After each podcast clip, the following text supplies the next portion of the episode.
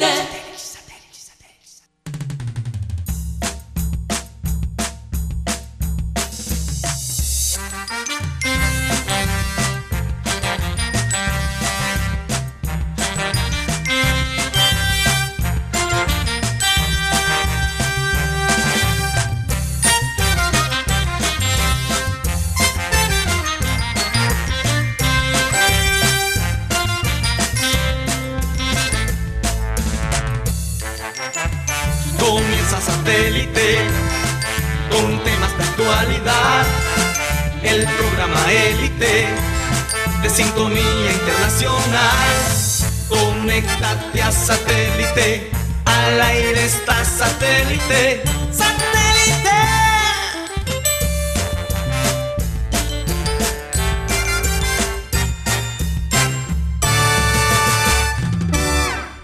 Señoras y señores, bienvenidos a su programa Satélite.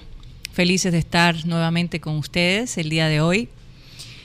Eh, con nosotros se encuentra en la mesa eh, de Satélite Mateo Gueidos, Yeyito, que está callado por estos días. Sí, Pero hay que activar a hay, hay que activar a, a Yeyito porque está como dormido. Tenemos a Benjamín Gutiérrez, mejor conocido como Guti.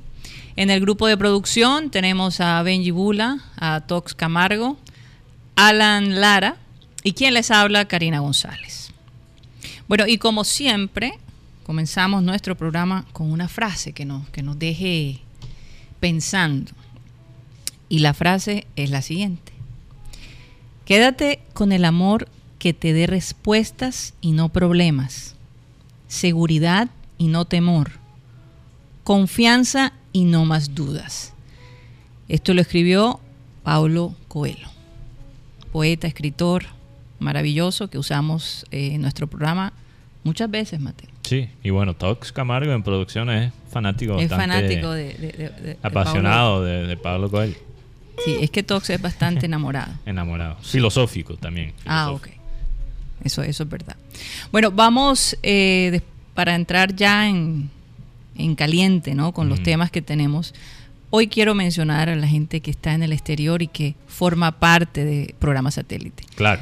Vamos con, con ese grupo de gente que queremos mucho. Bueno, saluda. Entramos con un jazz ahí suavecito. Sí, ¿verdad? sí, sí. Bueno, es que nosotros. Hay que relajarnos porque que hay mucha ansiedad. Tratamos de hacer un enjuague cerebral radial, por lo menos. O sea, hay, Sí. que, hay que mantener ese paz y esa serenidad. Sí. Un saludo muy especial para todos los que nos están sintonizando y también los corresponsales que están en el exterior. Sí. Eh, saludo a Alex Macías y César Villanueva, que están en Brasil. Los dos Tonys que están en California. Tony Avendaño, que está más cerca de San Francisco. Y tan- Tony Ariza, que está en Los Ángeles. También a Maelis Chávez, que está en Santiago, Chile. También, eh, bueno, Yenari García, que está en Dortmund, Alemania. Alejandro González, que está en Madrid, España. También nuestro combo en Miami, la doctora Claudia, que va a entrar en unos minutos. También Iván Garrido, Álvaro Soto. Y Sara González, que está en Vancouver. También saluda a nuestros corresponsales locales. Eh, Joan Nieto Bolívar, que nos conecta con esa historia tan gloriosa y a veces también triste del fútbol.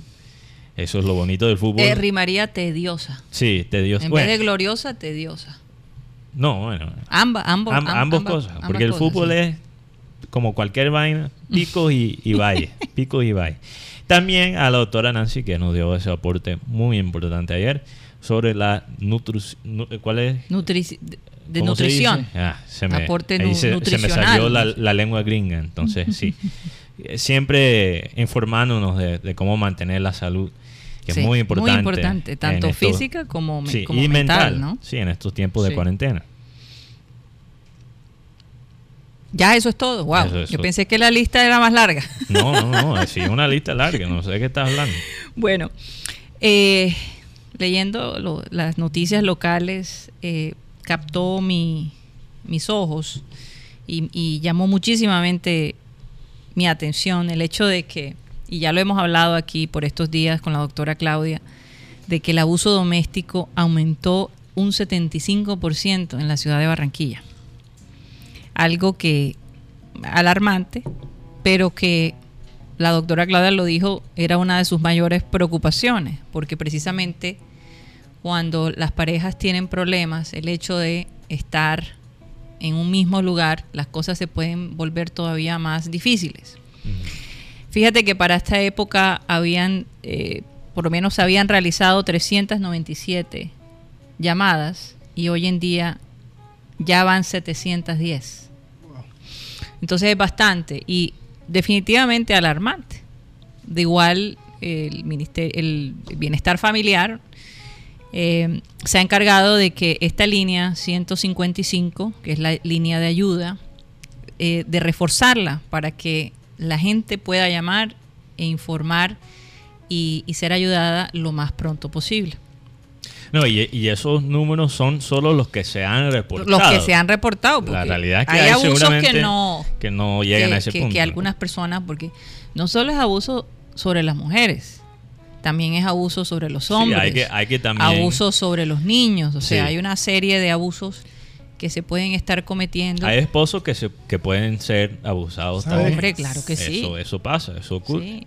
Todo el mundo tiene el concepto. Incluso verbalmente hablando. Sí, sí, hay diferentes tipos de abuso. Tenemos, bueno, para que nos explique ahí la diferencia, tenemos la doctora Claudia por Skype. No sé, ya la tenemos. Estamos haciendo el contacto. ah, ok, estamos haciendo el contacto. Pero queremos que ella nos nos ayude un poquito a cómo aconsejar a la gente que se encuentra bajo una situación difícil, que no saben cómo pedir ayuda, también a cómo identificar cuando ya la cosa se está, se está pasando de los límites, de los límites sanos desde todo punto de vista. Yo creo que es importante que la doctora Claudia nos apoye con eso. Pero por eso yo quería hoy mencionar esta frase. Si hay algo que deberíamos tener en cuenta cuando vamos a escoger una pareja, aunque uno cuando está enamorado no ve nada malo. Las cosas malas van apareciendo con el tiempo o se van aumentando, no sé. O no las quieres ver o piensas también que tú vas a cambiar a esa persona y que esa persona eh, hasta cierto punto eso es una gran posibilidad. Tienes un gran chance de incidir positivamente. Primero hay como esa flecha que te pega y tienes un concepto. Eh, o sea, yo creo que tú solo ves al principio lo que te enamoró de la persona. Y mientras que tú, ah, mientras pasa el tiempo, para algunas personas es un mes, para otras es un año, te das cuenta de, de las otras partes, los defectos, las cosas que te molestan, las la partes que no te gustan, y empiezas a armar ya un concepto más completo de la persona. Sí. Pero por eso dicen que el amor es ciego. Entonces, ¿qué pasa? Porque las relaciones es ciego hasta cierto punto. Hasta cierto punto. Porque yo creo que donde se acaban las relaciones, cuando después que llegan a ese punto de tres meses, un año, dos años, y si tú tampoco te puedes enamorar de las fallas de la persona, ya él, yo creo que la relación se acaba. Se acaba.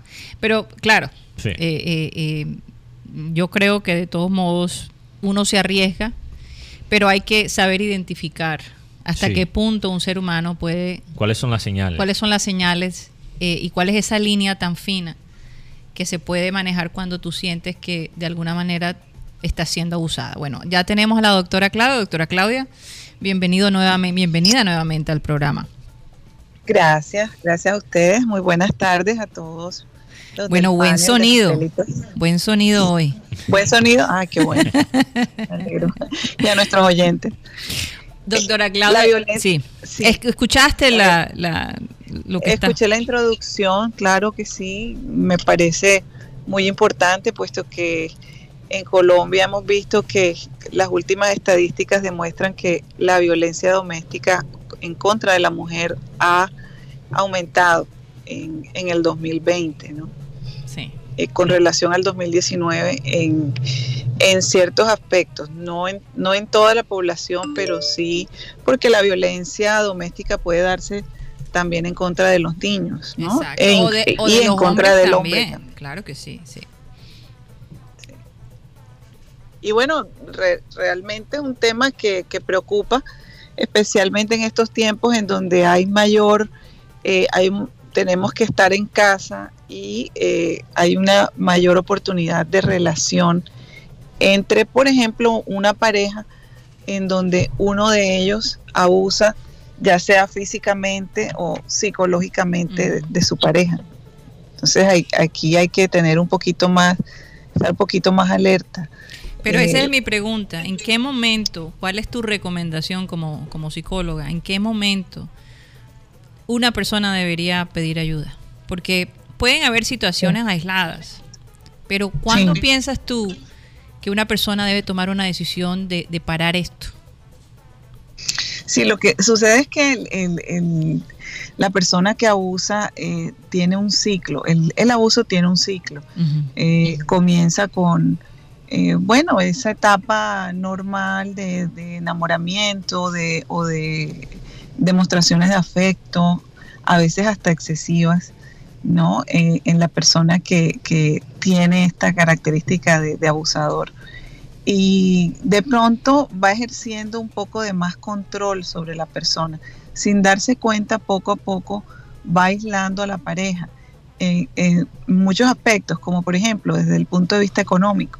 Si esta es la pareja que provee o es la que trabaja, eh, casi siempre eso suele suceder. De, pronto te va convenciendo de, a, la otra persona de que deje su trabajo, ¿no? Y que, y que se va, y se va creando una mayor dependencia de la, del que abusa. Eh, le va, o sea, que cuando ciertas libertades. Sí, cuando la persona sienta que no puede ser ella, que ha llegado a un punto en donde eh, poco a poco se ha ido aislando de lo que le gusta, o de los seres queridos o de sus actividades, eso sería una gran señal. Bueno, bueno, eh, todavía y no, fíjate, todavía y no porque todavía eh, la persona te puede envolver de una manera que te hace ver que eh, todo parece muy normal, ¿no? que no, no le cae bien a alguien de tu familia, que prefiere abstenerse, que se queden en casa, en fin. Pero cuando ya comienza a ver si es, si es abuso físico cuando ya comienza un primer golpe, por ejemplo. Eso, es un, eso es un bombillo rojo ahí que, hay, que hay que inmediatamente eh, actuar, ¿no? Cuando ya, cuando ya hay un primer golpe. Sí, lo que sucede es que las mujeres que, que, que las han golpeado por lo general no actúan en ese primer golpe, ¿no? Porque la, quieren darle la oportunidad que, que la persona cambie. O ellos le prometen que no lo van a volver a hacer. Exacto. y, y, entonces otra vez volver a esa fase de luna de miel y esto no va, no va a volver a pasar, pero otra vez comienza el ciclo a repetirse. Por eso es que eh, personalmente eh, cuando ya se da un primer golpe, definitivamente eso es eh, una alerta que hay que, en la que se debe actuar inmediatamente. Y ahora les explico cómo podemos actuar pero también está el abuso psicológico. Es, es lo mismo que dije anteriormente, pero entonces a eso agrégale que la persona humilla constantemente a su pareja, haciéndola sentir cada vez más y más inferior y menos capaz de lograr sus metas, sus objetivos, en fin. Entonces continúa humillándola, humillándola hasta el punto que la persona siente que, va a enloquecer, ¿no? Y que ya no, que ya no soporta más. He tenido, tuve recientemente dos casos de, abuso psicológico en donde las parejas por lo general eran, son dos mujeres, una que se había casado con una persona que le gustaba mucho ir al casino, hasta que llegó un punto en que las apuestas y las apuestas llegaron a, a obsesionarlo tanto que prácticamente no todo lo que la mujer ganaba, cualquier dinerito que ella podía obtener, se lo quitaba para seguir Jugando. Eh, en, su, en su adicción, ¿no? Y el otro caso es de una chica de 30 años que se casa con alguien de 60, de 60, porque piensa que pues eh, él al principio se mostraba muy generoso, era muy rico salir con él, un hombre que mostraba vitalidad, que se veía muy joven, eh, muy activo, pero que cuando ya la pudo tener dentro de su territorio, comenzó a coartarle su libertad y a humillarla y a hacerla sentir mm. incapaz para que cada vez dependiera más de él. Wow. Sí. Oye, ¿y, a ti te ha tocado casos donde hombres llegan a consultar por el abuso de su mujer? No, fíjate que no he tenido todavía el primer caso de esos. Eh, sí, sí ha habido, sí he tenido casos de parejas en donde la mujer ha sido infiel y el hombre siente que que pues eh, que abusaron de su confianza, mm. que se burlaron de él, se siente, se siente en cierta forma abusado, ¿no? Sí. Psicológicamente, pero, pero no he visto todavía, por lo menos, el primer caso en donde haya abuso físico de una mujer hacia un hombre. Pero no, no será que hay muchos hombres que no se atreven precisamente. Yo creo que sí, por la imagen. Eh, por la imagen de, de, hombre. Quizás la gente se puede burlar si escuchan que, que, una mujer, te, está golpeando. Eso iba a decir yo en Bogotá. Un señor ponía un caso y decía, yo cuando llego a la policía se burlan de mí porque mi mujer me, me, golpea y la quiero denunciar, entonces no, me prestan atención. Fíjate, fíjate, Mira, hubo un caso muy público con este actor Johnny Depp actor americano, muy reconocido, con su esposa, que ella, bueno, salió primero la noticia que ella le estaba, él le estaba golpeando a ella, pero en efecto ella lo había falsificado para tapar su abuso físico de él. Pero la, otra pregunta es... y además salieron videos eh, y parece ser que uno, un, actor amigo de la familia, ayudó, la ayudó a, ella, a, armar todo este plan. Ahora, yo tengo una pregunta, doctora Claudia. ¿Existe algo como el abuso psicológico mutuo? Sí, sí, eh, pero a ver, eh, yo diría que ya ahí ya ahí lo que hay es, es de pronto una muy mala relación de pareja, ¿no? Una muy mala comunicación, porque si los dos están al mismo nivel, es que para que haya abuso debería haber un desnivel, una, alguien tiene más ventaja sobre la otra persona, ¿no? Entonces, mm, eh, sí es una relación abusiva, pero de ambas partes entonces realmente... O sea, es una relación tóxica. Pero, yo creo que... Ahí lo que habría que hacer sería un, cambio total si, si ambos quisieran mejorar o cambiar eso, ¿verdad? Ambos, pudier, ambos tenían el mismo chance, ¿no? Y lo peor de todo es que terminan afectando a los niños de una manera increíble, ¿no? Aquellas parejas que, Total. que hay, en las que hay abuso y hay hijos. Sí. Tengo una compañera eh, que, que, estudia en la Universidad del Norte, está terminando su investigación de doctorado y, el tema de ella precisamente era cómo esos golpes físicos, cuando se, la persona que los recibe en la cabeza, cómo termina afectándolos neurológicamente, ¿no? Y, la verdad que las, las consecuencias son devastadoras. Y que lo más probable es que si él abusa del esposo o la esposa abusa de su esposo, lo más probable es que ese mismo abuso lo practiquen con sus hijos. O por lo menos ellos absorban esos hábitos. Ahora, yo quería preguntar, porque obviamente estamos hablando quizás de abusadores eh, en serie, ¿verdad? Pero eh, todos tenemos la capacidad, capacidad de abusar en momentos individuales. Sí. Entonces, ¿cuáles serían como unos consejos en estos momentos donde, bueno, los factores psicológicos eh, están muy, muy fuertes para cualquier persona ahora mismo con esto del coronavirus? ¿Cuáles son quizás, eh, sí, unos consejos que le puedes dar al oyente, doctora Claudia, para evitar esos conflictos o esos momentos de abusos individuales. Por ejemplo, en, en esta época, ¿verdad? En, en, la que tenemos que estar todos en casa, ¿cómo se, se pudiera eh, producir un abuso? Un abuso eh, que no es común, que de pronto no era que, en la pareja se diera mucho, pero que debido a las circunstancias ahora se han exacerbado ciertos aspectos negativos de, tu personalidad. Eh, la rápida frustración, la falta de paciencia con los niños, eh, de pronto el aislamiento social porque ya no puedes salir con tus amigos, no tienes cómo desfogar esa energía. Sí, no puedes Entonces todo eso se está volviendo en contra de, de pronto de tu pareja y te estás descargando con tu pareja toda esa carga negativa que tienes. Y sí puedes caer eh, en, en, el grado de abusar. ¿no? ¿Y cómo, cómo podríamos hacer? Tratando de liberar el estrés de la manera mejor posible y de una forma positiva. Y volvemos a tocar el tema del ejercicio, de la alimentación, de la lectura, de la meditación, de tener un tiempo, tu propio espacio, ¿verdad? Alejarte de tu pareja en los momentos en que sientas rabia, frustración o alejarte de los niños y pedir un tiempo eh, para poder estar solo, para poder poner tus pensamientos en orden y saber volver a digamos, poner en perspectiva lo que está sucediendo, cuál es la realidad y cuál sería la mejor, la mejor manera de, distribuir el tiempo, no solo tuyo, sino de, la, sino, eh, de, que tus hijos lo distribuyan mejor, de que la carga de la casa se distribuya, porque no podemos, digamos, eh, asignar a una persona que sea la misma, que haga el aseo, que cocine, que mm. haga todas las labores domésticas, sino que ya nos toca, eh, digamos, restablecer las reglas del juego.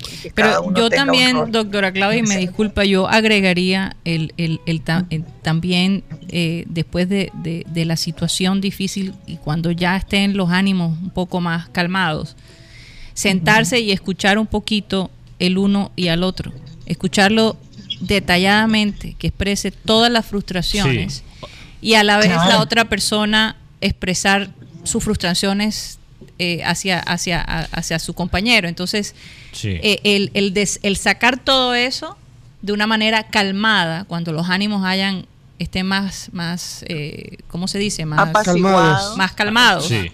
También yo creo que programar tiempos para desahogar con la familia. Ahora que hay todo, quizás para la gente que se queda en casa. ¿Qué ibas a decir, Yo voy a decir algo que Mateo me pone que yo todo lo tengo en la Biblia, pero yo No, tengo, no, no, yo, yo tengo yo tengo esta frase que es la blanda respuesta quita la ira. Yo cuando estoy llorando con mi familia digo, "Señor, te pido que dominio propio." Porque no es fácil estar todo el tiempo con la misma persona porque claro, de todas son caracteres diferentes. Pero mira que la doctora decía algo sobre el tema del, del abuso. Y yo creo que este abuso se da hasta en el mismo noviazgo. Se muestran no, pero ah, empieza ahí. Se muestran, cosas, se muestran cosas, claro. Sí, hay señales. Se muestran señales, sí. Y por ejemplo, cuando una mujer ya está en una situación de abuso, eh, de la que se siente atrapada y que no puede salir, tiene que estar atento al, al, a esas señales, ¿no? Por ejemplo, eh, la persona está comprando armas, eh, está, eh, está, violento y además está, comprando armas. Yo creo que dos más dos. cada vez más. Sí. Eh, le, le, quitó eh, sus tarjetas, en fin, no mm. tiene acceso a, sus cuentas. Le separa de, eh, amigas o familiares. Eh, entonces ahí hay que buscar definitivamente hablarlo con alguien, hablarlo con alguien de tu familia, alguien con que tengas confianza. Buscar ayuda, desahogarse con alguien para que también esa persona sepa que algo fuera de lo normal está ocurriendo en tu casa. Es una manera de, de crear testigos, ¿no? Sí. En caso tal de... Pasa algo. Exacto. Exacto. Y hay que, hay que establecer un plan de seguridad, saber que, por ejemplo, tienes un lugar a donde huir en un momento determinado cuando veas que la situación ya se, está se va a tornar demasiado peligrosa. Sí. ¿Verdad? saber qué puedes hacer, cómo te puedes salir de allí, cómo puedes ir a un lugar seguro sin que esta persona tenga conocimiento de dónde tú vas a estar. Ahora, si, si estás teniendo comunicación vía correo electrónico, vía, vía texto, en fin, debes tener cuidado que esa persona no tenga la, eh, tu contraseña y no pueda entrar a tu correo electrónico, por ejemplo, porque quizá tiene acceso al teléfono. Sí, claro. Pero de pronto hay alguna manera de, que tengas una comunicación a la que esa persona no tenga acceso. Y o manejar unos códigos también. Claro, eso es decir, manejar códigos. Manejar unos códigos. Nunca dar dirección. Códigos y cuando, y en el país que estés, muy seguramente va a haber un número de teléfono al que puedes llamar para pedir ayuda. Por ejemplo, en Colombia, en, tú puedes llamar a Barranquilla 155, es la línea de ayuda. 155. Eh, bueno, doctora Claudia, muchísimas gracias por ese aporte, definitivamente. Eh, y fíjate que yo escuché que Colombia va a tener líneas con psicólogos para que la gente que se sienta ansiosa pueda comunicarse con ellos. Eh, no sé si eso ya está en práctica, va a ser interesante ver, pero es una posibilidad. Por lo pronto. Yo, por ejemplo, ayer recibí una llamada de una eh, por parte de una compañía que está que generó una aplicación muy interesante para los psicólogos. Eh, la aplicación se llama Rose, como Rosa. Y, y, yo había solicitado tener esa aplicación hacía algún tiempo, pero apenas la estaban como que refinando, como que ajustándole algunas cosas, ya está lista. O sea, ayer me llamaron para el proceso necesario en esta época. Sí, ayer me llamaron precisamente para decirme, ¿quieres, que ¿quieres recibir el entrenamiento para que la tengas? Es una aplicación para los psicólogos en donde tú llevas tus récords de, lo, de las notas que haces sobre tu paciente, pero también le dejas tareas a través de esa aplicación en donde ellos pueden llevar un diario, pueden acceder a eh, recursos para relajarse, en fin, y tú estás observando todo lo que tu paciente está haciendo ah, a través de la aplicación. Entonces, al final, los récords de ese paciente van a quedar en tu, en tu aplicación, vas a tener acceso a esa información, mm. no se te va a perder.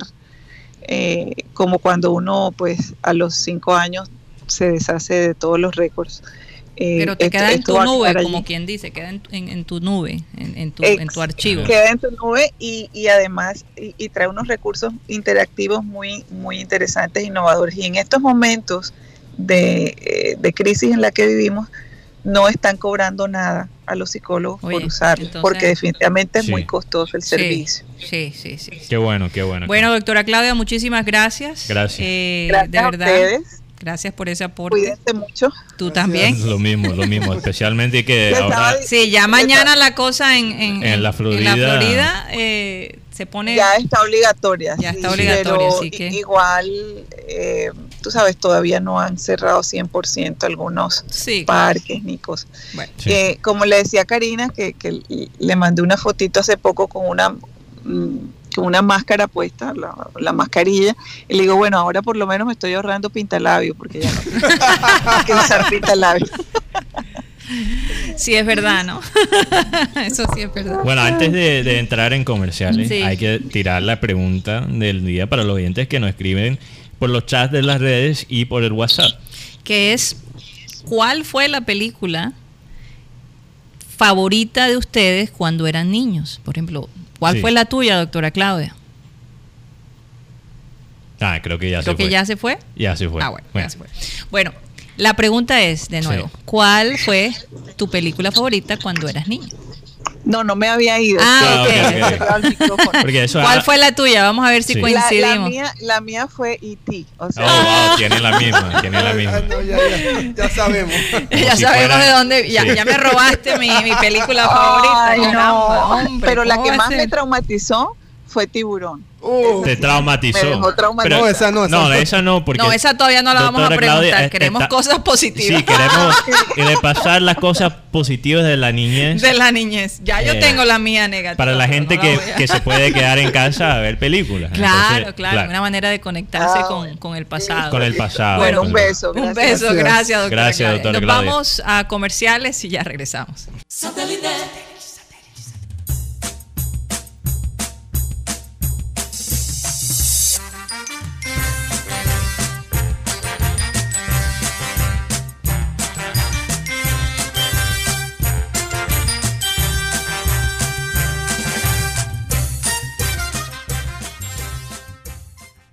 Y estamos de regreso a programa satélite y nos vamos a ir con Mateo Gueidos y los oyentes del día de hoy que han participado, porque para nosotros todos son destacados. destacados. Pero hay que reconocer los que están activos. Los que están activos, escribiéndonos, diciéndonos cosas. Sí. Y los que nos escriben por el WhatsApp, que es 307 16 0034. 34. no, se les olvide, no se les olvide la pregunta de hoy. ¿Cuál fue la película de niño o de niña que te gustó, que era tu favorito. Sí, bueno, antes de nombrar a los oyentes, quería reconocer que hoy es el Día Mundial de concienciación, una palabra complicada. Concienciación. Concienciación Concientización. Así me lo mandaron. Así me lo mandaron. Mm, yo creo que se eh, equivocó. Bueno, el que me lo mandó la fuente. Es concienciación. Concienciación. Es concienciación. Concienciación. Una palabra Camilo, difícil. Camilo, ayúdanos aquí. Sí, un, un, palabra difícil para un gringo como yo. Una palabra difícil para un gringo como yo. Pero eh, sobre el autismo. Hoy es el Día Internacional de las personas que tienen autismo y celebrando a esas personas y bueno, creando conciencia sobre el autismo. Eh, el que nos recordó de este día tan importante es Alexander Iglesias Acevedo, que la gente quizás oyente de muchos años de satélite lo recuerdan como el Taca Taca. Entonces quería compartir esto. Oye, yo tengo que preguntarle a, Benjamín Gutiérrez por qué le decían taca taca. Taca taca. No, no esa época estaba el Benji. eso ya en, los años 1800. 1600. 1800. Era porque él los viernes se despedía como japonés. Ah, taca, taca. Ah, ok. bueno, hacían como todos los idiomas al despedir. Mm, Concienciar y concientizar es sinónimo. Concienciación. Concienciación. Bueno, entonces, entonces los dos están correctos. Sí. Pero, pero entonces un saludo para él. Y bueno, aquí va la lista. En Facebook tenemos Carlos Luis Carlos Monroy, Pedro Pico, Jesús Puerta González, Ana Camargo. Que por cierto, Pedro Pico últimamente ha hecho unos eh, videos tocando el acordeón. Bueno, desde siempre, desde que yo lo tengo en Facebook. Sí, y hace sus conciertos allí. muy interesante. Bueno, muy interesante. Tenemos a Ana Camargo, Dino Silva Fuscaldo, Fernando Vuelvas Mesa, el ciberoyente número 7, como él se llama, eh, José Ruz Castro y Henry Sandoval Jiménez. Sandoval. Sandoval, perdón.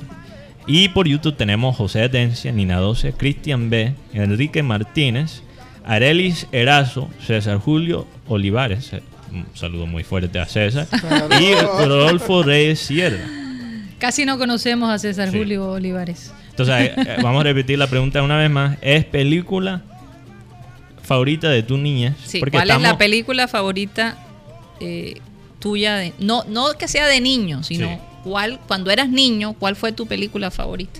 ¿Cuál? Sí, porque estamos haciendo como una terapia para repasar el tiempo en estos momentos de caos, porque yo creo que repasar los buenos recuerdos siempre es sano. Y todavía más cuando hay tanto temor y ansiedad.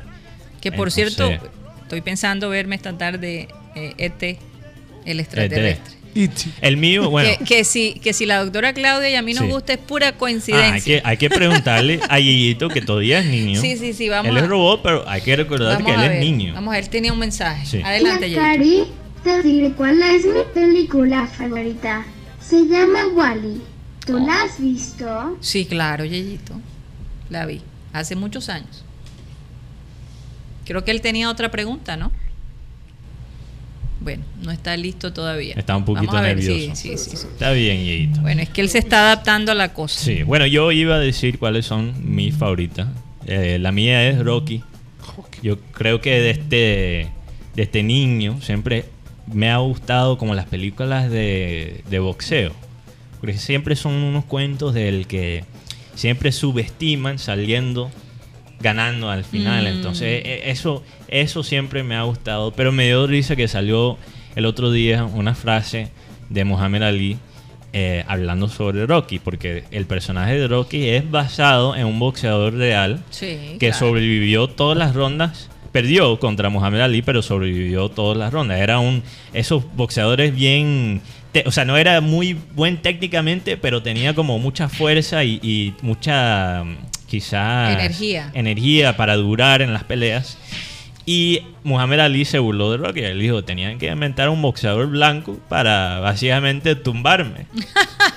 Oye, por cierto que el otro día me estaba viendo la última Rocky y yo no sé qué me dio, pues ver a Sylvester Stallone ya con los bueno, años. Bueno, estos son las películas ya Creed. Ya, ya después, sí. Eh, em, y el hombre peleando y todo. Eh, eh, yo, yo, yo me preguntaba, ¿qué sentido tiene, no? Hacer este tipo de películas cuando ya no ya no crea el, mismo impacto que, que, creó las tres primeras. Yo no, estoy no, estoy de acuerdo porque las películas nuevas mm. eh, las películas nuevas no es de él como el boxeador, él es ahora el entrenador. no, pero hay una en donde él ah. boxea con un boxeador más mm. joven, en donde él termina los todos los rounds, los 12 rounds, ¿verdad? ¿Son 12 o 15? Creo que son son 12. Son 12, ¿verdad? Son 12 rounds. Depende de la pelea. Depende de la pelea. Y él termina, que nadie daba un peso por él terminar la pelea, y las termina todas las rondas. Y aunque no gana, para él fue, fue, fue, una ganancia, porque a pesar de que la gente decía que él no iba a aguantar ni siquiera los primeros tres. Esa es ah, una de las últimas donde una de las últimas, sí, sí, sí. él terminó y la gente terminó aplaudiéndolo más a él que al que ganó. Bueno, eso es como repetir la primera película, donde pasa exactamente lo mismo. Sí. bueno, también quería saludar a los oyentes que nos están escuchando por TDT. Muy importante esto del TDT. Sí, es el radio digital por la televisión, ¿no? Así es. Entonces un saludo a esos oyentes. También tenemos un anuncio de eh, Harley. que es que Harley está haciendo domicilios. Hashtag te lo llevamos a tu casa. Te lo llevamos a casa. Ah, te lo llevamos a casa. A casa. Tú puedes pedir a Harley por el número, por WhatsApp, 313 674 9912. A ese número puedes hacer pedidos de, de tu prenda o accesorio favorito y te lo llevan a la casa. Yo estaba pensando, yo tenía esta pregunta. Parece chévere porque hay mucha gente que quiere, eh, que está aburrido de pronto y, quisiera comprar algo nuevo como para sentirse, eh, elevar los ánimos y, no, no, tienes acceso a nada.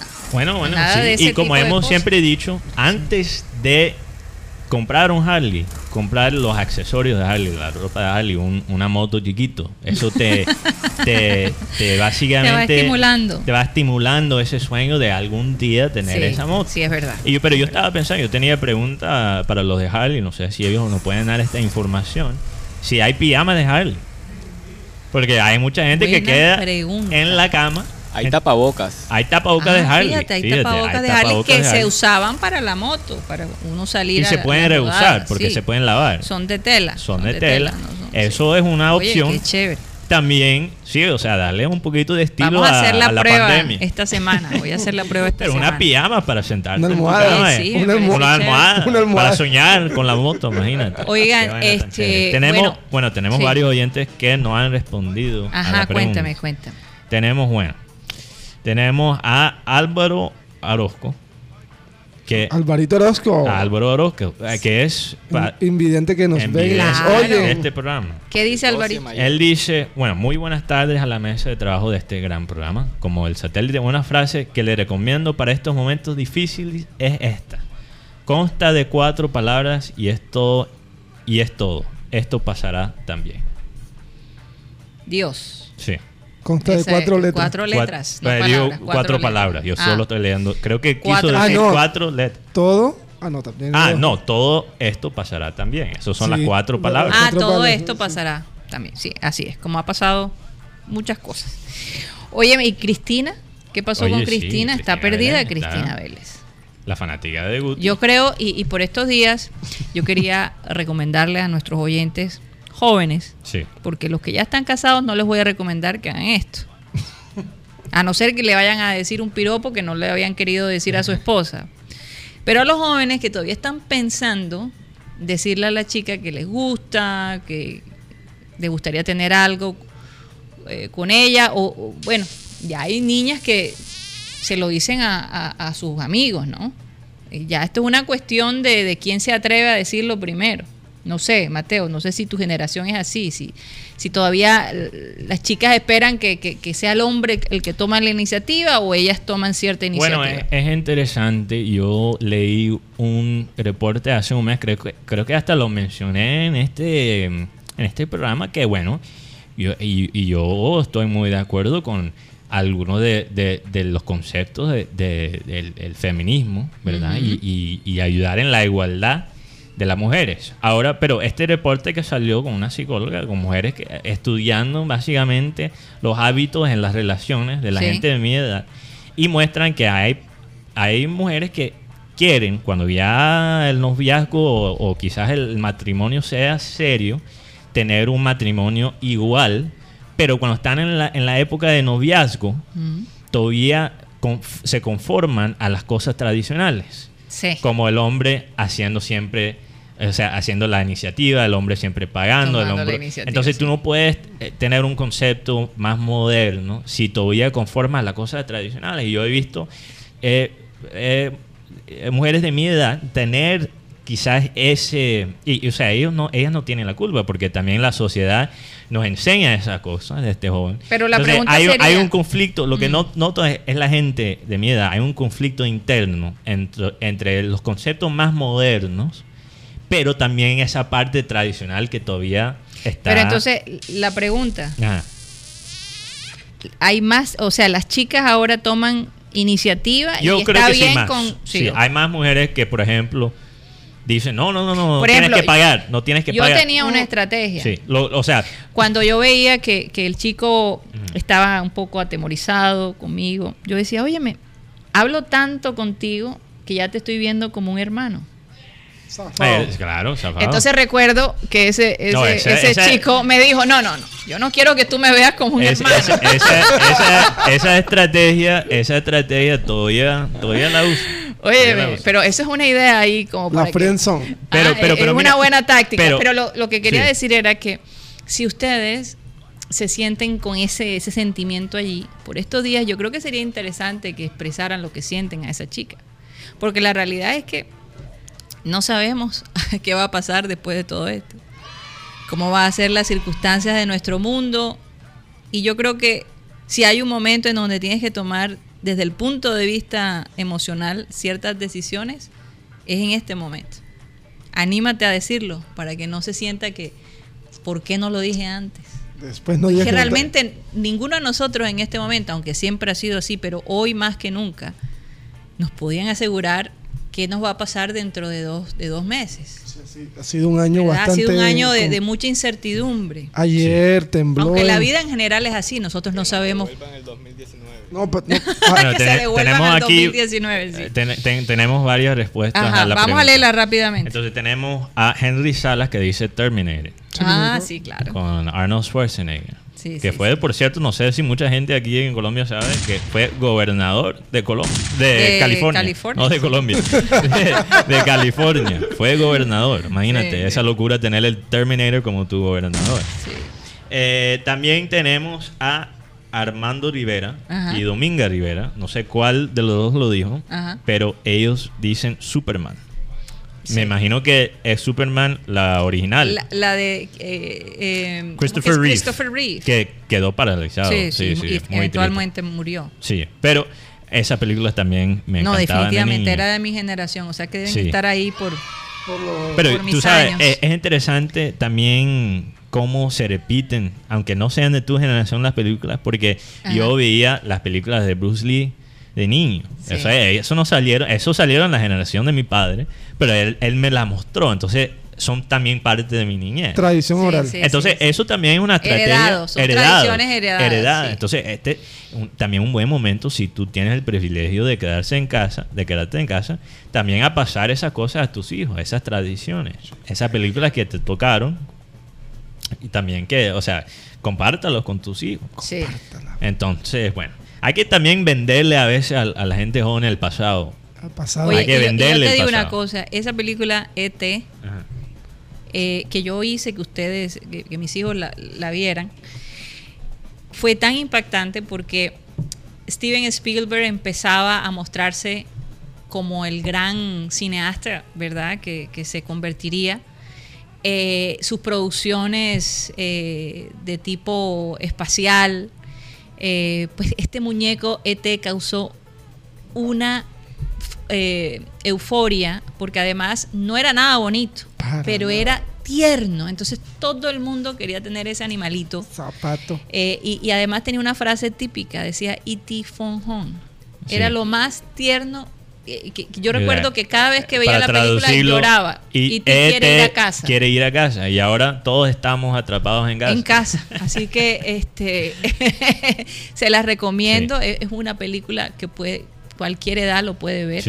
Eh, tal vez la voy a proponer para la película de la familia que vamos a ver mañana, vamos a ver si, si aceptan porque es una película que definitivamente mueve, mueve piezas. Bueno, para explicar, porque se puede ver, sí, para la gente que tiene el servicio de Netflix, se puede ver películas en grupo si vas a una aplicación para el operador de, Netflix Party. Sí, de Google Chrome. Si Google, Chrome, Google Chrome, puedes hacer una como una extensión que se llama Netflix Party, Party como fiesta en inglés. Y bueno, puedes ahí. No sé si voy a poder encontrar ET en ese en ese tipo de. Bueno, tiene que ser en Netflix. Tiene que ser, las, me imagino que las películas que ellos tienen allí. Sí, sí. Eh, son las películas que hay en Netflix. En Netflix, sí. Bueno, entonces Yo hice la prueba por la primera vez hace unos días y me funcionó. yo quiero saber cuál es la película favorita de Guti de Benji Detox. Oye, sí. Ah, bueno, bueno, la mía hay como es, hay dos películas. Rey León, la primera, la verdad, fue, muy buena. La vi cuando estaba como en tercera de primaria, más o menos recuerdo. Y una película que ayer me la volví a ver, se llama, la, se llama La Cruz y el Puñal, que es testimonio de Nicky Cruz. Pero es muy buena. Y la frase termina, la cruz le ganó al puñal. Oye, disculpe con los oyentes que nos escuchan por Facebook. Estamos teniendo un poquito de saltos. Eh, bueno, es que la verdad es que todos los servicios de Facebook, eh, Instagram, WhatsApp, todo ha sido un poquito lento en estos días por el fluido de personas que están No solamente eso, lo que pasa es que también Facebook anunció que va a limitar un poquito el, live, se llaman los streaming o las transmisiones live, porque hay muchísima gente haciendo lo mismo. Entonces hay muchas presentaciones en vivo y esto crea un, problema. Oye, aquí, aquí entró Cristina Vélez finalmente. Dice, hola a todos los de la mesa. Hola, mi amado Guti, tú eres mi Grey León. No, ya no, ni por el pelo, vale. Bueno, entonces. Como una escena con. Hay que. Hay que eh, tienes, que recrear la escena de, de esa película con el, el, el Rey León, con la. La reina León. Bueno, sí, donde muestran las estrellas. Mateo, ah. dejemos el abuso. ¿Tú sabes, ¿tú sabes cuál película? Psicológico. aquí no, así no. Pero sí te digo algo. O sea, cuando la película que yo me vi, esa, esa de La Cruz y el Puñal, la verdad, marca una historia porque es la pelea entre dos grandes pandillas de Nueva York, los Mau Mau y los obispos. Y llega un pastor desde, desde muy lejos y es un hombre con un carácter, yo digo, wow, si los predicadores de hoy, de hoy tuvieran ese carácter en Dios, wow, era impresionante. Mm. Otra, otra que no película. Se nos olvide que Tox y Benji también quieren dar su película. Rápidamente, solo quiero dar una más, mm. que es el esta animada, El Príncipe de Egipto sobre la ah, vida de Moisés. Esa película de, la, de la persona de mi generación, yo conozco tantas personas que ni siquiera crecieron en un hogar cristiano, pero vieron, vieron, esa, esa, película. Y yo creo que en estos tiempos de, crisis y, pánico y miedo, eh, analizar la vida de, Moisés eh, es muy útil. Muy y fíjate que. hay unos eh, mensajes muy importantes. Fíjate que Abel González, mm. cuando trabajaba en Bogotá, consiguió los derechos de la serie que se llamaba Las grandes historias de la Biblia. De la Biblia. Que para que se transmitieran aquí en Colombia. Él es quien consigue eso. Entonces impactó muchísimo a mi generación ver esas películas tan maravillosas. Sí, y una cosa es leer. Con unas producciones para la época. Hay que, reconocer, hay que reconocer que es diferente leerlo o sea, leerlo también es, bueno, pero es otra cosa, especialmente para un niño, verlo como muñequito. No, y ahora hay novelas. Sí. Ah, pero bueno, entonces, Tox, Benji, tira la película tuya. Tenemos la de Benji. Uh, show de Truman. El show de Truman. Pero tú lo ves, de, tú viste esa película de niño. Ah, Benji, porque. Eres bien viejo entonces. iba a decir, eso, eso, es un viaje para un niño. Fíjate que aquí Juan Chauchave ah. dice Love Story la historia de amor con Ryan. Um, uh, ay, se me olvida el apellido. Por favor. Bueno, por favor, eh, Love Story con uh, Ali McGraw y el que fue esposo de Farrah Fawcett. Ryan O'Neill. Ryan O'Neill. Sí. Papá de Tatum O'Neill. Eh, es una película bellísima. Es una película absolutamente hermosa. Para, fue una de mis favoritas. Me impactó mucho porque además eh, la historia eh, se realiza en Boston. y curiosamente, 15 años después, me mudé a Boston. Entonces había una conexión muy grande. Y la otra que él dice es, Tarzan. Eh, Tarzan. Pero él, está hablando no sé, de la cuál Tarzan está hablando él. Me imagino de la original. Pero, pero que la Tarzan, el Tarzan animado es buenísimo. Bellísimo. Además tiene toda esa, toda esa música de Phil Collins atrás. Bellísimo. Y la parodia de George de la Selva que también sí, sí. muy Ah, sí, claro, Oigan, claro. Eh, Tox, Tox, ¿cuál es la, la tuya? Rápidamente Tox y Benji.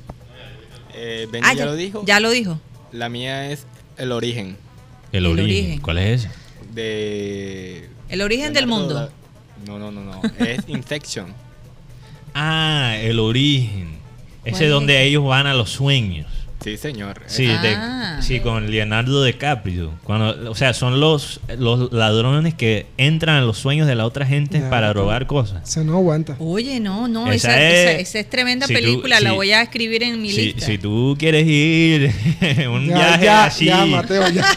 Eh, Oigan, rápidamente. Esa la recomiendo, muy hay, hay, dos noticias que queremos tratar y que la vamos a desarrollar después digitalmente porque el tiempo en, en, Sistema Cardenal se agota.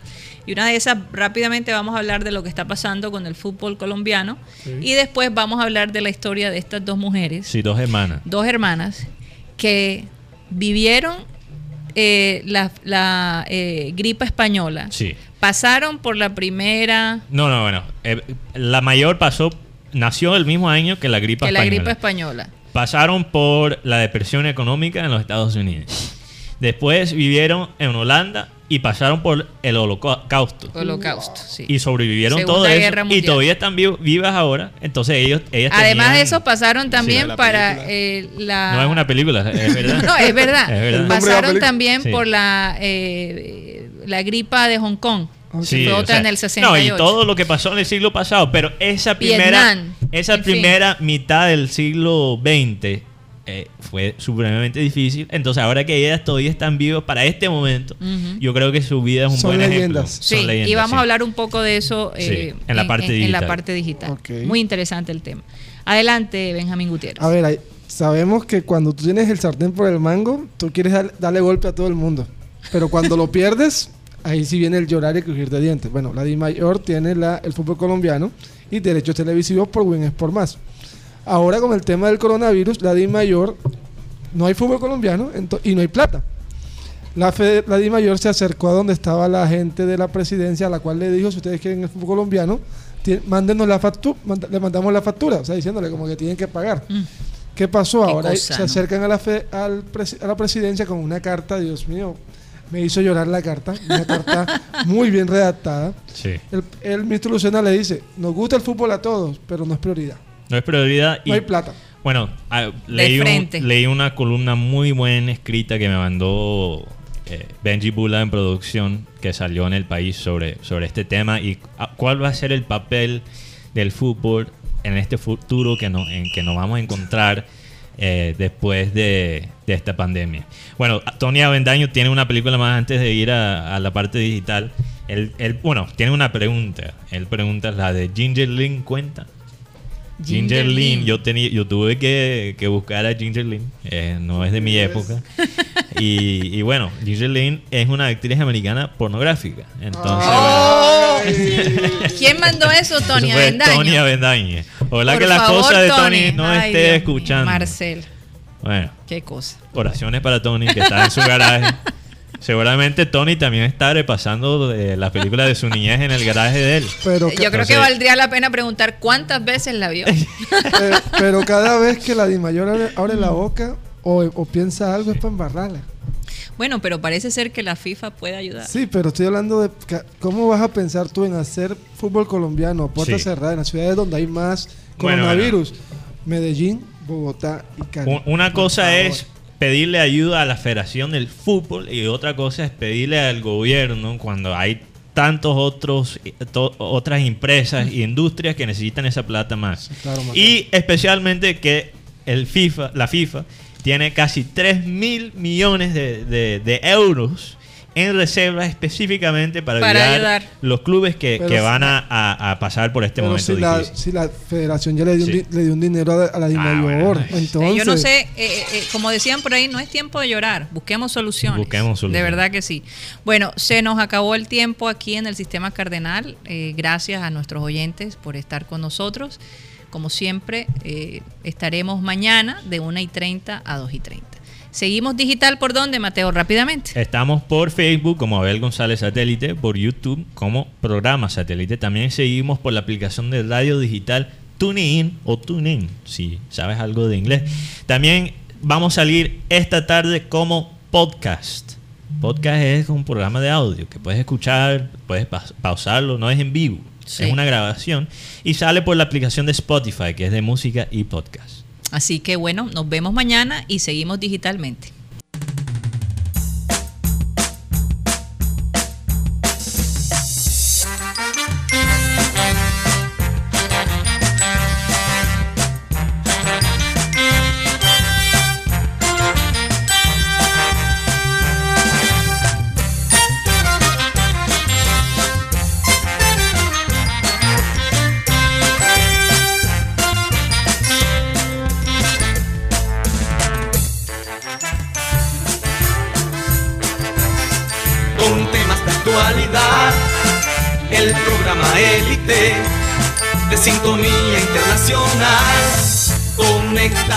Satélite, al aire está satélite. ¡Satélite!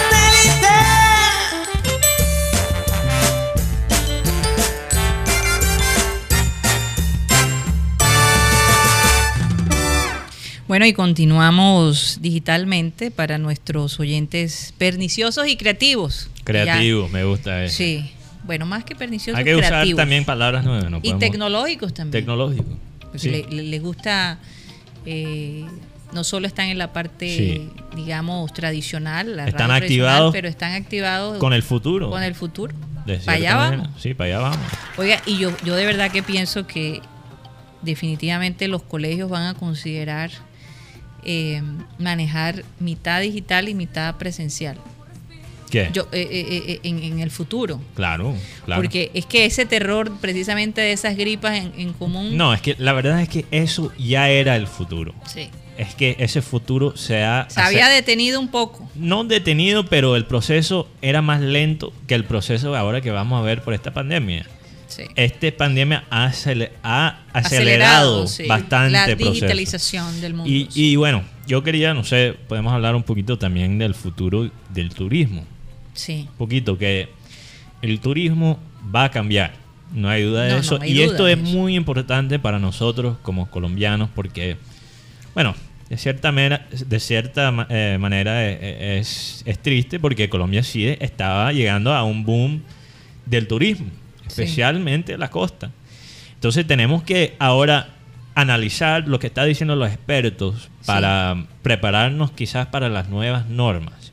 Una de las normas de que estaban hablando es que, por ejemplo, ahora los hoteles, cuando arman su, su eh, no, imagen frente a, los consumidores, a los turistas, ellos van a enfocarse ahora en la limpieza.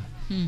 Bueno, tú, yo te aseguro, cuando vas a empezar a ver los comerciales de hoteles, vas a empezar a ver comerciales que se eh, destacan qué tan limpios son los hoteles y cómo ellos ayudan a los que se quedan ahí también mantener su, su, sanidad. Su, su, limpieza. Su limpieza, exacto. Entonces, eso es algo. También hay expertos que dicen, ok, esto o sea, al corto o mediano plazo va afectar mucho al, a la industria eh, turística, pero vamos a también enfocarnos quizás en cosas positivas como enfrentar esta crisis ahora de el medio ambiente, porque ahora que estos negocios se van a tener que reinventar de cierta manera, tienen la excusa para encontrar eh, cosas más sostenibles, más eh, auto sostenibles, básicamente. Pero por otro lado, yo me imagino, Mateo, que ya no se podrá tener tanta gente al mismo tiempo en un hotel. Entonces van a tener que mitigar un poquito con eso. La verdad es que esto también, uno de los temas más eh, quizás hablados, mucho antes de esta pandemia, en los últimos años, era la, el sobreturismo. Cómo eso estaba impactando comunidades locales. Sí. Por ejemplo, un ejemplo que yo tiré hace unos meses aquí en el programa fue Osaka una ciudad en Japón. Una ciudad en Japón que el mercado básicamente central de la ciudad, que donde muchos de los locales, la gente local dependía de ese mercado para conseguir comida y también hay los, o sea, hay los, quizás los restaurantes afuera, los, que sería como el equivalente costeño de eso, o sea, esos carritos que venden los perros calientes. Y era algo muy importante para la identidad de la ciudad. Sí. Y eso estaba imposible en los últimos dos años para los locales entrar. Algo tan icónico, algo tan importante para la comunidad estaba básicamente imposible por la cantidad de turistas que estaban llegando a Osaka. Entonces, de un lado, le estaba dando bastante ingresos a Osaka, de ese lado turístico. Claro. Pero la gente misma que vive en esa ciudad se estaba frustrando. Imagínate tú, imagínense, tú llegas a un sitio, a un man que, vende butifarra en la calle y hay 50 gringos ahí y no puedes comprar ni una butifarra. sería, básicamente sería como eso, o, llegar a un sitio de chuzo eh, desgranado y no poder comprar un chuzo porque hay 50 gringos y 50 chinos en la fila. Ayer, ayer. Bueno, gracias a Dios por eso aquí tenemos servicio de, sí. De domicilio. De domicilio. sí, claro, claro. Yo te voy a decir una cosa. Una Solo de las estoy cosas, tratando de dar la imagen a la gente. Una de las cosas que para de las que sí estaba preparada la ciudad de Barranquilla es lo de eran los domicilios. Definitivamente. Definitivamente ahí eh, la costa se, se, se llevó un, un hit en, en medio de esta situación porque todo lo que tú quieras te lo pueden llevar a tu casa. Casi todo. ¿Por qué piensas así? Eh? sí, todo está al domicilio, Guti, ¿verdad? No, no sé, lo, digo porque esto, es, esto, es, un mensaje para que también le colaboremos a los negocios pequeños. Claro, definitivamente. Y, las tiendas, por ejemplo, en, en, ninguna otra parte, yo no sé si en Bogotá, hay ese servicio de que la tienda te lleva las cosas a tu casa. Sí, claro. Sí lo hay también. No sé cómo es la cultura. sí, yo creo que sí. Pero aquí en Barranquilla y ahora te, ponen la cajita y con una pita te van, van subiendo, no importa el piso donde estés. Sí. Bueno, no en todas partes. Bueno, no en todas partes porque donde no hay, depende del edificio. Donde hay un balcón que después se puede alcanzar. sí. Un poquito difícil. Un poquito difícil. Pero, hay, que, hay, hay, que aceptar. Entonces, también esta parte del medio ambiente, porque la realidad es que los aviones están afectando el mundo. Claro. Y es una de, las razones que estamos viendo una mejoría en el medio ambiente ahora que hay menos volumen de viajes. Este, Mateo, te hago una pregunta. O sea, he estado, viendo noticias y todavía no, no puedo creer qué tan cierto es o qué tan falso es que hay leones y tigres afuera en Rusia. Esa es la pregunta que yo me hago. Bueno, pero es que... Afuera en Rusia. O sea, en, las en las calles para que la gente no salga. Es falso. Gracias, porque hay muchas Oye, pero es que hay muchas noticias falsas. Imagínate, eso ¿Dónde, sería... lo, ¿Dónde lo viste? o sea, como salgas te come el tigre. La foto de la que habla Guti fue circulada hace seis años aproximadamente. Ok, gracias. Porque... Bueno, yo, bueno hablando de los tigres, esto es un buen tema. ¿Cuál tigre? ¿De México? No, no, no. No, no tigres de Monterrey. olvídate del fútbol por ahora, Guti. Estamos. Sí. Métete en otra, en otro viaje. En otro, en otro viaje. Eh, para los que tienen Netflix, yo vi una serie de. Que voy a vérmela. ya me creo esto. esto está dando vuelta al mundo. y es más, ¿sabes que han empezado? A, Pero espera, ni siquiera he tirado el tema, ya te estás adelantando. No, no, no, no. Bueno, adelante y después agrego. Eh, porque yo sé lo que vas a decir y eso tiene que ver. Pero ¿qué pasa? Yo, esto tiene que ver con algo que siempre digo, que es que todo, todas las culturas tienen su, su desastre, pero algunas, como la cultura gringa, son mejores en tapándola. Bueno, yo os recomiendo una serie de documentales que muestran... Documentales. ¿Ah?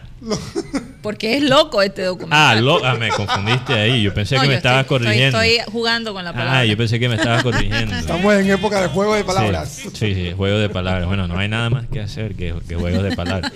Eh, no, hay otras cosas que hacer. Documental de siete episodios. Bueno, sí. Si eres creativo, hay muchas cosas que hacer. La imaginación es un poder fuerte, fíjate. Te, puede satisfacer, satisfacer. todos los sentidos, la imaginación. Eh, entonces este documental es siete, episodios completamente enfocados en los desastres que hacen los gringos allá en, en las partes Uy, corronchas. a alguien que le gustaría ver eso. ¿Quién? Un ex miembro de, ah, este, un, amigo, este sí, un amigo, de, este amigo de este programa. Sí, saludos para él. Le encanta hablar mal de los gringos. ¿Sabe que Lo voy a llamar para recomendarle esta serie. Para que vea, para él que vea eh, que, aprende más de la cultura que, que creó su deporte favorito. Bueno, eso ya es otro tema. Pero entonces es que hay que explicar que los rednecks, estos rednecks gringos, son los corronchos americanos, son los americanos corronchos. Son los que se, los conozco. Eh, sí, los que se visten puro de camuflaje, que tienen los dientes están perdiendo dientes, que fuman bastante. Y que tienen el cuello rojo. Y siempre el cuello rojo por, el sol. Por eso les dicen cuello rojo. Ajá, entonces, bueno, hay un tipo, él es un redneck homosexual, que es muy curioso. Y él se llama, él mismo se puso el nombre, soy el rey de los tigres. Y tiene un zoológico privado en la en el estado de Oklahoma, que para la gente que no conoce el estado de Oklahoma no hay nada. No hay nada que hacer, es, ni, una ni siquiera la ciudad más grande de Oklahoma es, es o sea, hay esa ciudad y después lo demás es loma. Millas y kilómetros de nada. Eh, nosotros estuvimos incluso de popó de vaca y ya. Con Abel González en Oklahoma City. Sí, Oklahoma City. Eh, eh, la ciudad más racista que he visto de mi vida. nunca había visto una ciudad más aburrida. bueno, él, él está en las afueras de Oklahoma, tiene este zoológico privado donde tiene más de 200 tigres. Una cosa que quiero aclarar. Porque eh, el hombre sea redneck homosexual no significa que muestra ningún tipo de, de, de, relaciones. De, no, bueno, es un documental. Es un, documental, pero no hay eso. Como para prevenir un poco, porque se puede ah, malinterpretar. no, hay el, enfoque más que todo lo de los tigres. No, no hay nada, no, no es sobre los tigres, es la locura que hacía este hombre. Eh, porque, mira, o sea, ellos, no muestran nada gráfico. El, tigre me está... me está asustando. Pero, pero entonces habla de esta eh, industria de, ah. de los zoológicos privados. Fíjate que en, o sea, en la naturaleza hay 5.000 tigres. 5.000 en los Estados Unidos hay entre 8 y 10 mil tigres. O sea, hay más tigres en los Estados Unidos, en zoológicos privados, que en la naturaleza. ¿Puedes creer eso? Y eso es más que todo por los zoológicos privados, porque la gente, hay americanos, yo no sabía, ni siquiera yo que soy gringo sabía esto, pero los americanos compran tigres como locos. Apúntele bien. compran hasta leones. Dios mío. Entonces, ¿qué pasa? Hay eh, eh, o sea, el enfoque más que todo en estos documentales es la pelea, porque fíjate, de esta manera quizás un visionario, en visionario como lo fue Abel González en, algún sentido, porque la manera que él utilizaba la tecnología era increíble y estaba mucho más adelantado que otras personas, por, por eso él pudo crear este perfil digital que se fue, se volvió casi viral.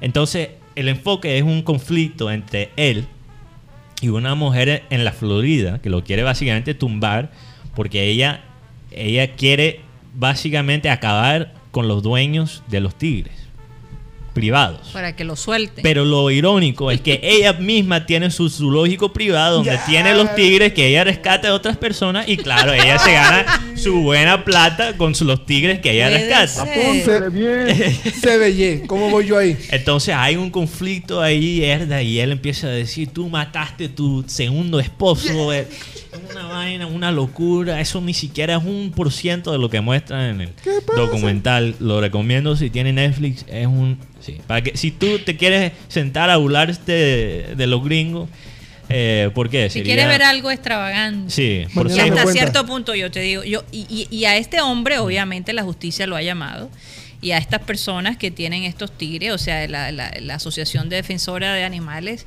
está en contra de ese tipo de, Pero está en buen estado. ¿Están en buen estado los animales? Bueno, esa parte no lo sé, pero hay unas, por ejemplo, vi una foto de un, de un león grandísimo en una jaula supremamente pequeña. Sí. una crueldad. O sea, hay cierta crueldad con estos animales. Bueno, entonces lo que más me dio risa era los conflictos entre esta, porque todos los que son dueños de tigres y leones en los Estados Unidos son unos locos. Hay un man también que tiene básicamente como 10 esposas y vive con las 10 esposas y ellas son las que cuiden los tigres. Son las empleadas del zoológico. Dios. O sea, hay, o sea, ¿cuál es el beneficio ahí de ser esposa de este hombre? El que se, la que se es que él específico, oh, es que esta vaina es una locura. es una locura. Él específicamente. Yo no sé si quiero verme también. No, no, es lo tienes que ver porque esto es lo que digo, es un porcentaje de lo que hay en el o sea, documental. Mateo está dando nada más como ese, como un poquitico para que, para, que, te. Y lo que te quiero decir es que ha sido tan impactante este documental que están considerando. Hay gente que ha empezado a decir, hay que hacer una película sobre este sobre, No, este es que yo creo que ya lo van a hacer. Y han sugerido que Brad Pitt sea, el, rey del No sé si, si, si hay posibilidad de mostrar una foto de este señor que se llama Joe, Joe Exotic como exótico, pero sin la O al final. J-O-E. J-O-E, Joe Exotic. No sé si producción puede pasar estas imágenes. Pero entonces la, también que cada episodio hay. Él fue candidato para ser gobernador de Oklahoma, del estado. Y hasta fue, se lanzó como presidente. Me imagino que era el más popular del área. No, era, quedó de tercero, imagínate. Pero eso es...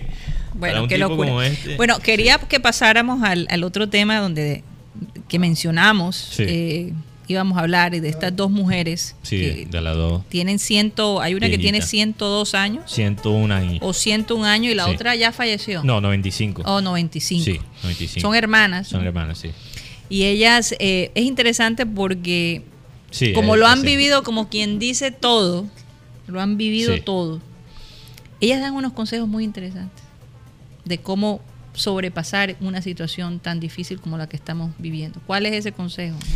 Bueno, ellos no dieron un consejo propiamente, propiamente directo, pero yo creo que lo que estaba diciendo el artículo es que ellos son un ejemplo de cómo super, supervivencia y cómo usar el arte, porque ellos le apostaron al arte.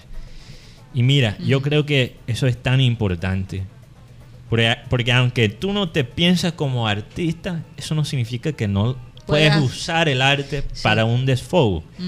Y, el arte eh, eh, eh, es algo que no solamente son las pinturas. Claro, es cualquier. Estamos hablando cualquier tipo de cosas manuales y, ¿qué musicales. Es lo, ¿Qué es lo chévere del arte? Que el arte, de, bueno, depende del arte, pero mucho, muchas formas de arte son gratis. Sí. Entonces, eso es lo más poderoso de eso. Y el arte, de cierta manera, nos dice a nosotros mismos y a las otras personas quién somos nosotros. Y la persona que nosotros presentamos en estos tiempos difíciles es supremamente importante. Hay que meditar sobre esto, este concepto, porque tú no sabes qué impacto esa persona que tú proyectas puede tener en las personas en tu vida o hasta en tu comunidad. Quiero dar también el ejemplo de Anne Frank, esta niña judía que escribía todos los días mientras que vivía en una, básicamente en Ámsterdam, en una bodega, tratando de esconderse. Un sótano. Un sótano, tratando de esconderse de los nazis en la época del holocausto. Y él, lastimosamente ella muere, pero sus pensamientos no quedaron olvidadas. En un sótano. ellos, ellos, que se quedaron, se quedaron en las páginas y ella se volvió una persona de cierta manera inmortal. Su, sufrimiento valió la pena porque ella anotó lo que ella estaba sintiendo de una manera honesta. Entonces yo creo que... Y, a través de los ojos de una niña, ¿verdad? Porque ella tenía solo, creo, 12 años cuando empezó a escribir. Y además de eso, quedó un precedente de lo que se vivió en esa época. Es por eso que incluso en los colegios en Estados Unidos se estudia el diario de Ana Frank. Sí. Porque es una manera de, de, inmortalizar y de, y de ver la perspectiva de esa generación, de lo que vivió esa generación. ¿Y, qué, pasa, qué pasa con el diario de Anne Frank? Ellos eran judíos, pero de, muchos, en muchos sentidos vivían una vida secular, así se dice, secular.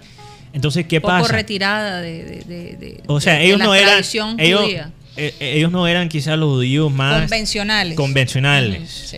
No eran tan ellos eran judíos, eh, todavía hacían formaban parte de esa religión, de esa cultura, pero no eran los más conservadores, entonces O sea, no, no eran ortodoxos. Ortodoxos. Entonces, ¿qué pasa? Para la gente que no sabía tanto de la cultura de los judíos, era una manera de también crear empatía. ¿Verdad? Crear empatía con una, cultura que es desconocida por muchas personas. Todavía sigue desconocida. Y todavía hay malos conceptos de los judíos hoy en día. Y, bueno, entonces crear esa empatía, pero también tú le puedes dar a otros, y, no solo estoy hablando de otros que ya están vivos, pero estoy hablando de la gente que viene. porque la humanidad va a sobrevivir esto. En mi, en mi opinión, va a sobrevivir esto. Y tú le vas a dar una ventana a esas personas. A, cómo fue este momento. Entonces, bueno, quería dejar lo, lo bueno es que en esa bueno, en la época de Ana Frank era escrito.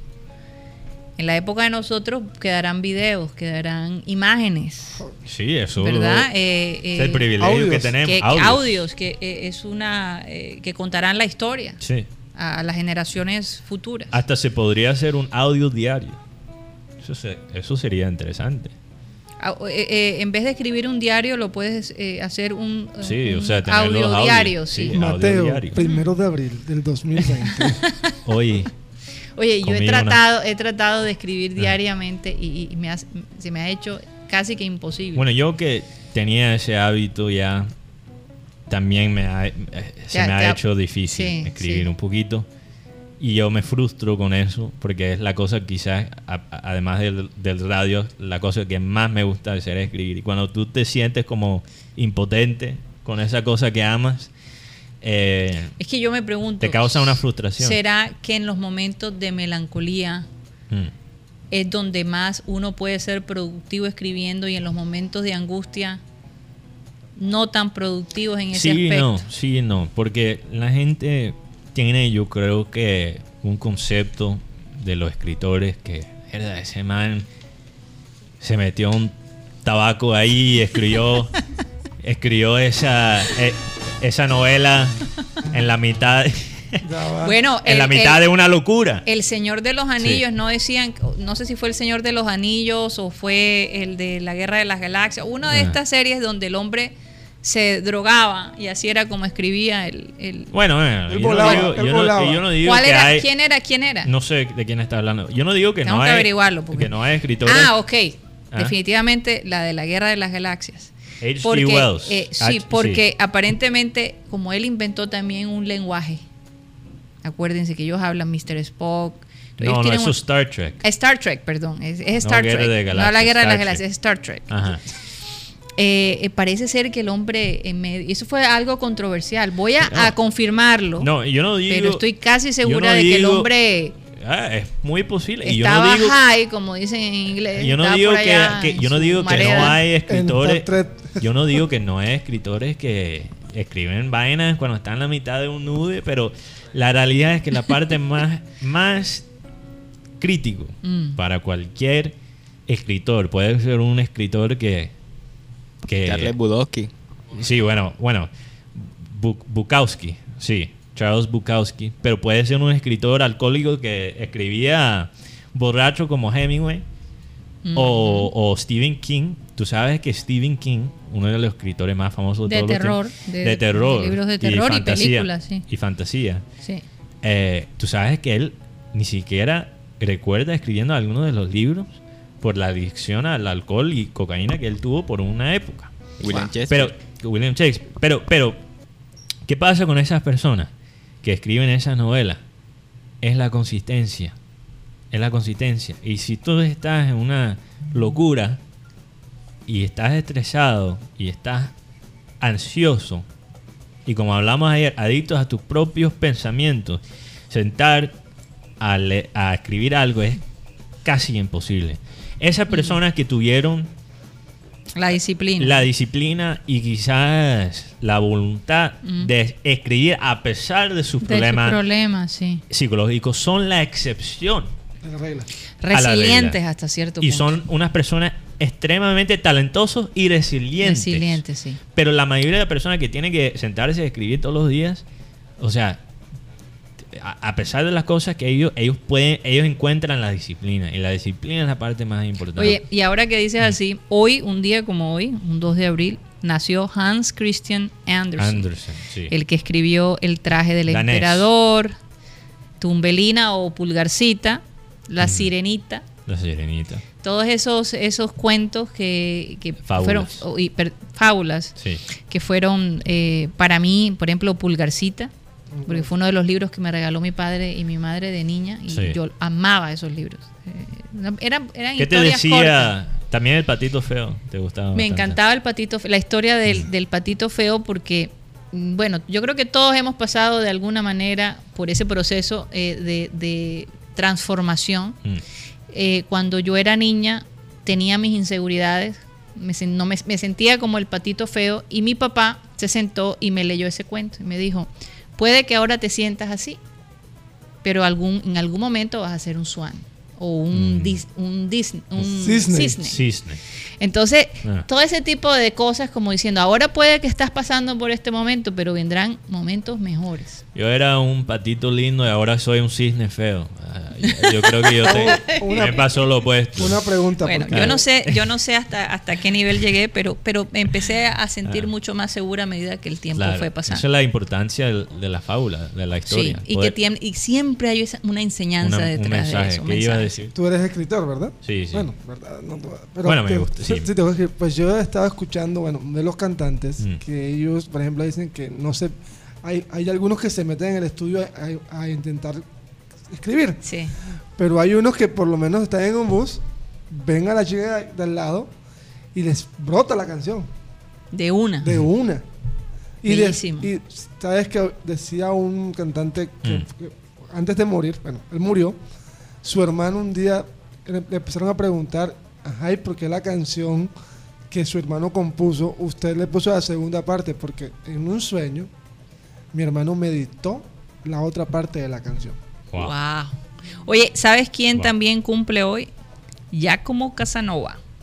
Otro, otro escritor que tuvo mensajes de otra y, también de otro tema. Y también que, por, eh, eh, la, parte de Casanova, que se conoce como estos hombres playboy o, o, como Don Juan, que le decíamos aquí, los Don Juan eran los mujeriegos, ¿no?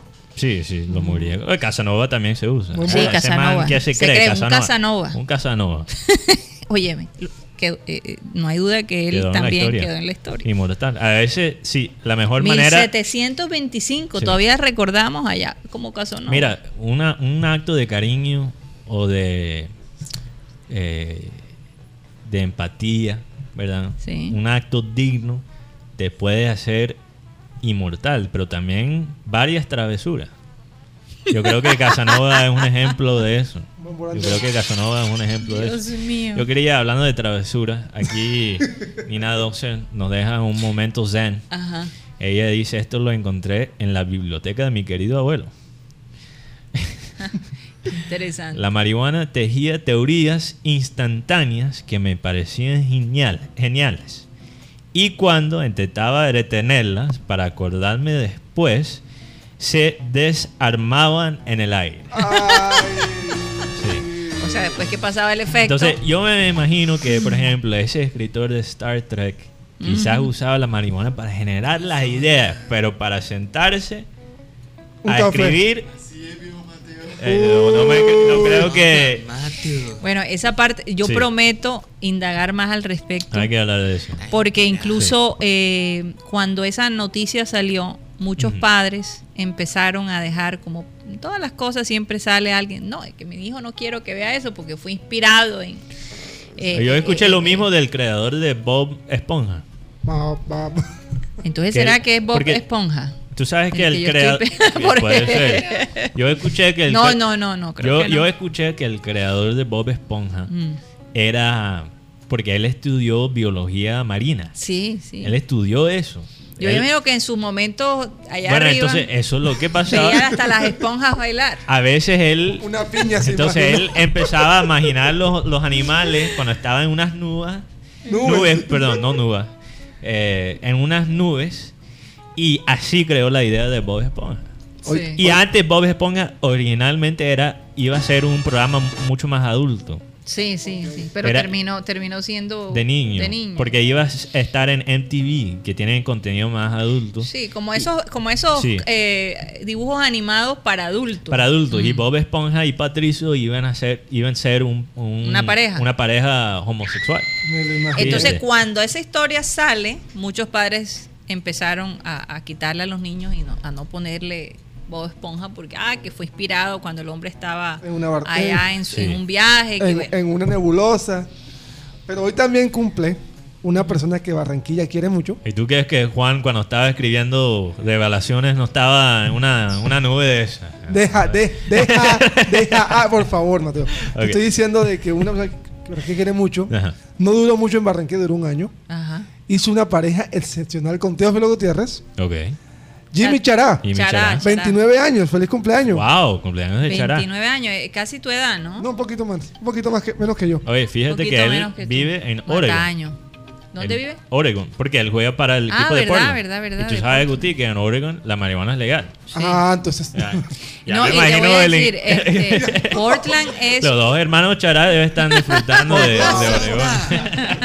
Portland es una, es una ciudad maravillosa.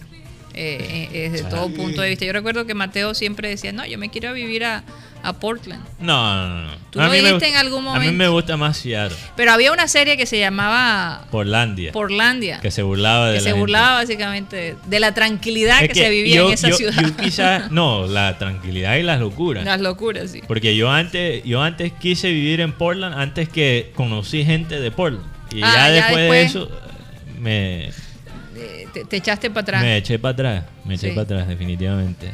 Una ciudad demasiado gringa en muchos sentidos. Sí. es la ciudad más blanca de, los Estados Unidos. Wow. Imagínate. Imagínate. blanca. bueno. El tiempo se nos está acabando. Lastimosamente. Eh, lastimosamente. Mejor dicho, como quien dice, se nos acabó. Eh, mañana estaremos de nuevo con la ayuda de Dios eh, de manera tradicional y digital, como siempre. Eh, hay gente que nos ha dicho, pero ¿por qué este programa no se transmite hasta las 3 de la tarde por el sistema cardenal? Y bueno, ese, eh, eso es algo que no está en nuestras manos propiamente. ya hay alguien que tiene un programa. Hay alguien que tiene un programa ese que lleva años allí. Entonces no va a ser fácil. Vamos a ver si, si, si en algún momento eso pasa, pero no, y yo creo que después de esta época difícil de la cuarentena, eh, después regresamos a las dos horas. Entonces, sí, no, no, definitivamente. Esto, definitivamente. esto de la, la, hora y media es indefinido, pero eh, yo creo que eventualmente vamos a regresar a las dos.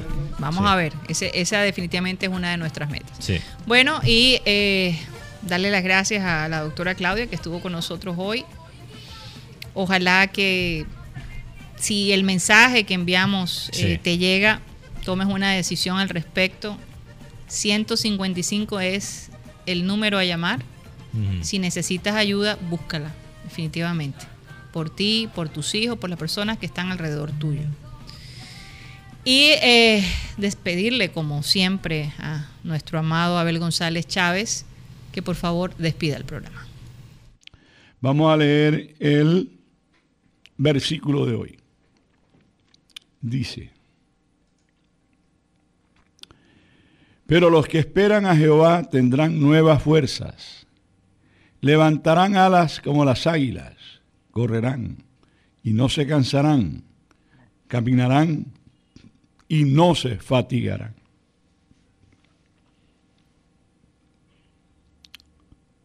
Lo que te he dicho siempre, Guti. los que esperan en Jehová no falta de ningún bien. Y cuando te sientas débil, él te da fuerza al que no tiene ninguna. La única persona o el único ser que multiplica por cero y da un resultado con un, que no es cero es Él multiplica al que no tiene ninguna, así que lo, la confianza en Dios está, está puesta ahí. No confíes en el hombre porque dice la palabra que maldito el hombre, confía en el hombre, confía en Dios y verás cómo tu vida va a cambiar. Confía más en Dios que en James. Así es. Señoras y señores, se nos acabó el time.